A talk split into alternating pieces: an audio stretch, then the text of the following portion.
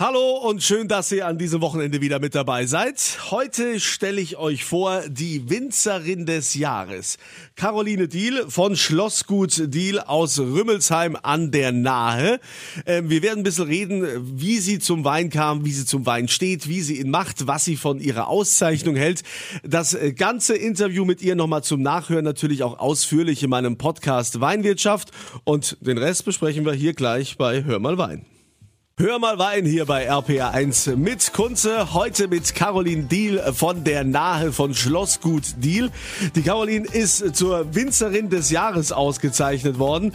Liebe Caroline, schön, dass du bei mir bist. Hallo. Wir dürfen dich ja noch beglückwünschen. Du bist ja gerade zur Winzerin des Jahres gekürt worden. Ja, das war die Auszeichnung vom Falstaff, ähm, dem Falstaff Magazin. Äh, Winzerin des Jahres, ja. Und wie, wie kam es jetzt dazu? Wie haben die das begründet? Haben die gesagt, dieses Jahr muss mal eine Frau gewinnen? Oder? Naja, ähm, das ähm, hat tatsächlich eine Jury entschieden. Es ähm, gab drei Nominierte, die, die ähm, vom, vom Falstaff äh, nominiert wurden für den Titel Winzer des Jahres. Und ähm, dann gab es eine Juryentscheidung. Das sind ähm, etwa 150 äh, Jurymitglieder aus der Weinbranche, teilweise hm, Presse, äh, andere Winzer, äh, Sommeliers und einfach Leute, die sich ein bisschen auskennen. Also super für dich, so einen Titel zu haben. Also vor allen Dingen ist es ja auch, also ich, ich finde, das ist ja dann auch mal so, so eine Auszeichnung, wo man sagt, so, das ist jetzt meins. Weil du bist ja quasi auch in einem Traditionsbetrieb, also das ist ja alles sehr geprägt von, von deinem Vater. Und ähm, ja, das ist ja dann immer so die Generationengeschichte, wo man sich ja irgendwie selbst auch erfinden muss oder auch behaupten muss.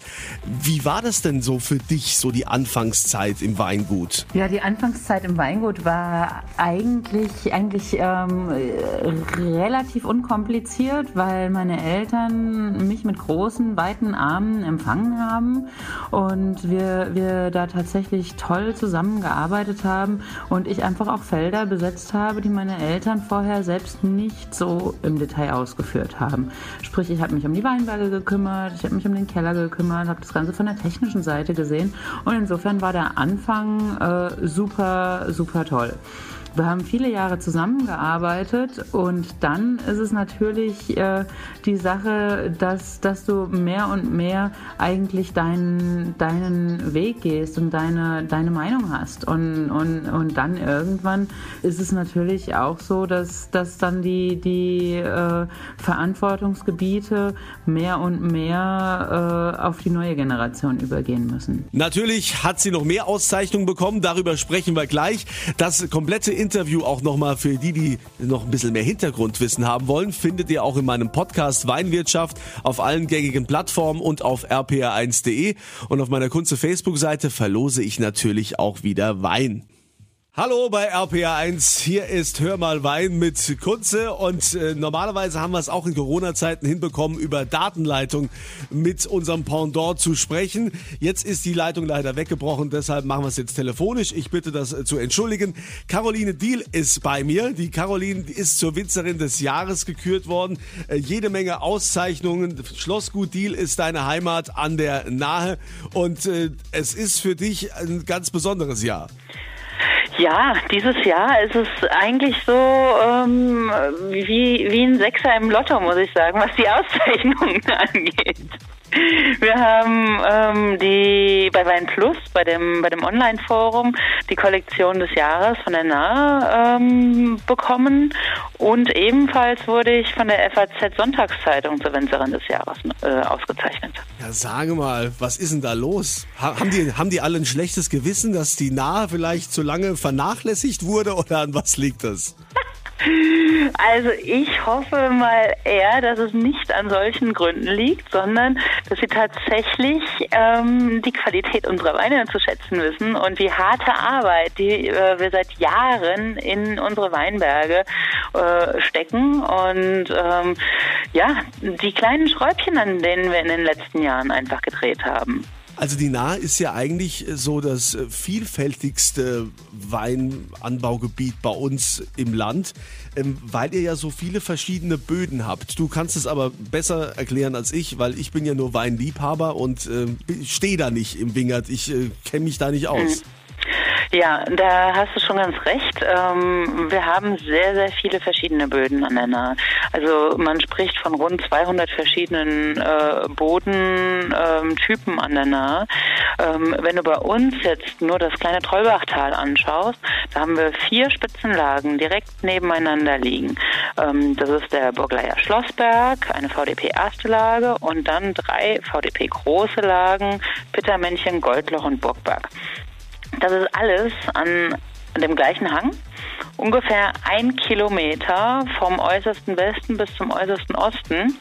Und äh, hier haben wir einfach sehr, sehr unterschiedliche Bedingungen. Also das ist äh, auf der einen Seite alles mit diesem Konglomerat der, der Permzeit ähm, verbunden, aber die, die ähm, Auflage dieser Böden ist sehr, sehr unterschiedlich und bringt insofern halt auch extremst unterschiedliche Weine hervor. Was die Caroline noch neben dem Riesling anbaut, erzählt sie uns gleich. Das komplette Interview auch nochmal zum Nachhören in meinem Podcast Weinwirtschaft findet ihr auf allen gängigen Plattformen und auf rpa1.de und auf meiner Facebook-Seite gibt's natürlich auch wieder Wein zu gewinnen.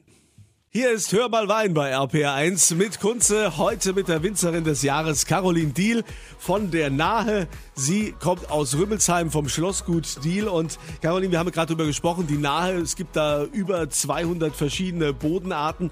Was ist denn so dein Favorite, so dein Lieblingswein, den du am liebsten anbaust? Ist schon der Riesling, oder? Ja, also das ist ganz klar der Riesling. Die Böden ähm, zeichnen, äh, ja, nee, muss man andersrum anfangen. Der, der Riesling ähm, spiegelt die Böden einfach am, am klarsten wider und, und ähm, bringt die unterschiedlichen Charaktere dieser Böden einfach, einfach wundervoll ins Glas. Und was macht ihr neben Riesling? Ähm, was macht ihr noch? Neben Riesling sind Weißburgunder und Grauburgunder im Weißweinbereich und Spätburgunder im Roten und Rosé. Ich meine, äh, ich habe ja letztens äh, habe ich ja viel über Spätburgunder gesprochen, äh, auch mit der mit der Südpfalz, mit dem Johannes Jülk hatten wir das, dass die mm, natürlich, ja. wenn die auf der französischen Seite, wenn die da ähm, Weinberge haben, er sagt, dass die Luft da drüben einfach besser wäre oder wie die französische Luft, es wird nach Baguette und wie auch immer. Also, Naja, bei uns weht die französische Luft ja ganz automatisch, weil mein Mann ja Franzose ist und äh, wir insofern ähm, einen deutsch-französischen Haushalt führen und die französische Lebensart äh, äh, und, und die französische Luft sozusagen zum alltäglichen Brot zählt. Das heißt also, Spätburgunder ist, könnte auf jeden Fall mithalten mit dem, was so die Südpfalz dann zu bieten hat. Ähm, ja, auf alle Fälle. Wie macht ihr eure Spätburgunder? Also ich äh, mache den Spätburgunder, der heißt übrigens Pinot Noir Caroline, was noch so ein bisschen äh, Relikt an die alte Zeit ist, als ich noch nicht ähm, richtig äh, voll voll zu Hause war der ist ganz, ganz traditionell ausgebaut. Also ich habe ja in meinen Lehr- und Wanderjahren auch im Burgund gearbeitet und in Neuseeland mit Pinot Noir gearbeitet und auch in Österreich mit Pinot Noir gearbeitet. Und ähm, da habe ich mir einfach diese ganz, ganz traditionellen ähm, ähm, Vinifikationsweisen ähm, angeeignet. Und wie die Weine schmecken, könnt ihr natürlich auch probieren. Ich verlose wieder welche auf meiner Kunze Facebook-Seite. Und für diejenigen, die noch ein bisschen mehr Hintergrundwissen haben, haben möchten, das gibt's ausführlich in meinem Podcast Weinwirtschaft.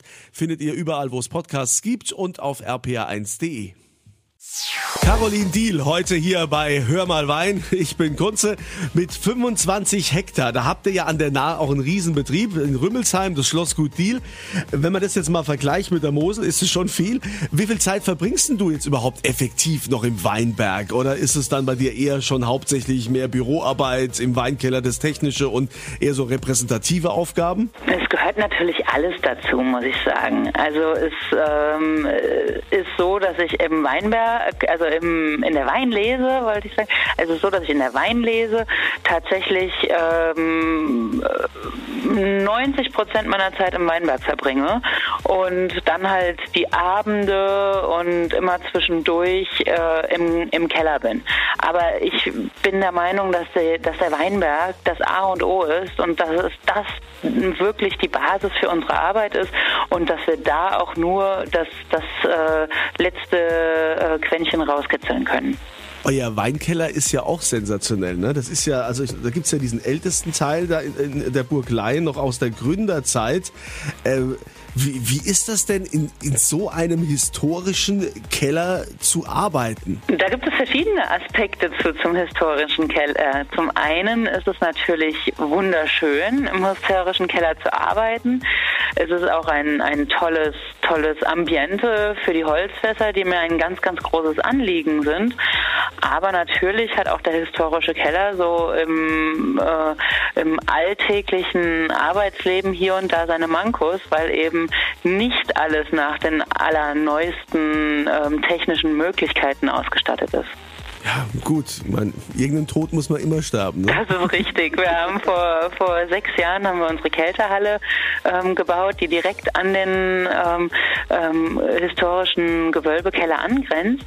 Und somit können wir tatsächlich das eine mit dem anderen verbinden. Also sprich, der, ähm, die moderne Technik ist dann tatsächlich bei uns im Kälterhaus äh, ähm, dazugekommen und ähm, direkt im benachbarten äh, Gewölbekeller haben wir dann, dann die Tradition. Sie verbindet die Tradition mit der Moderne. Caroline Diel von der Nahe Winzerin des Jahres.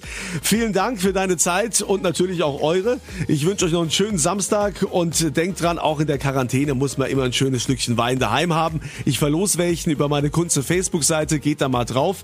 Und ich würde mich freuen, wenn ihr auch mal meinen Podcast hört, Weinwirtschaft. Da gibt's also noch mehr Themen rund um den Wein, alles noch ein bisschen äh, hintergründiger. Findet ihr überall, wo es Podcasts gibt, Weinwirtschaft oder eben auch auf rpa1.de.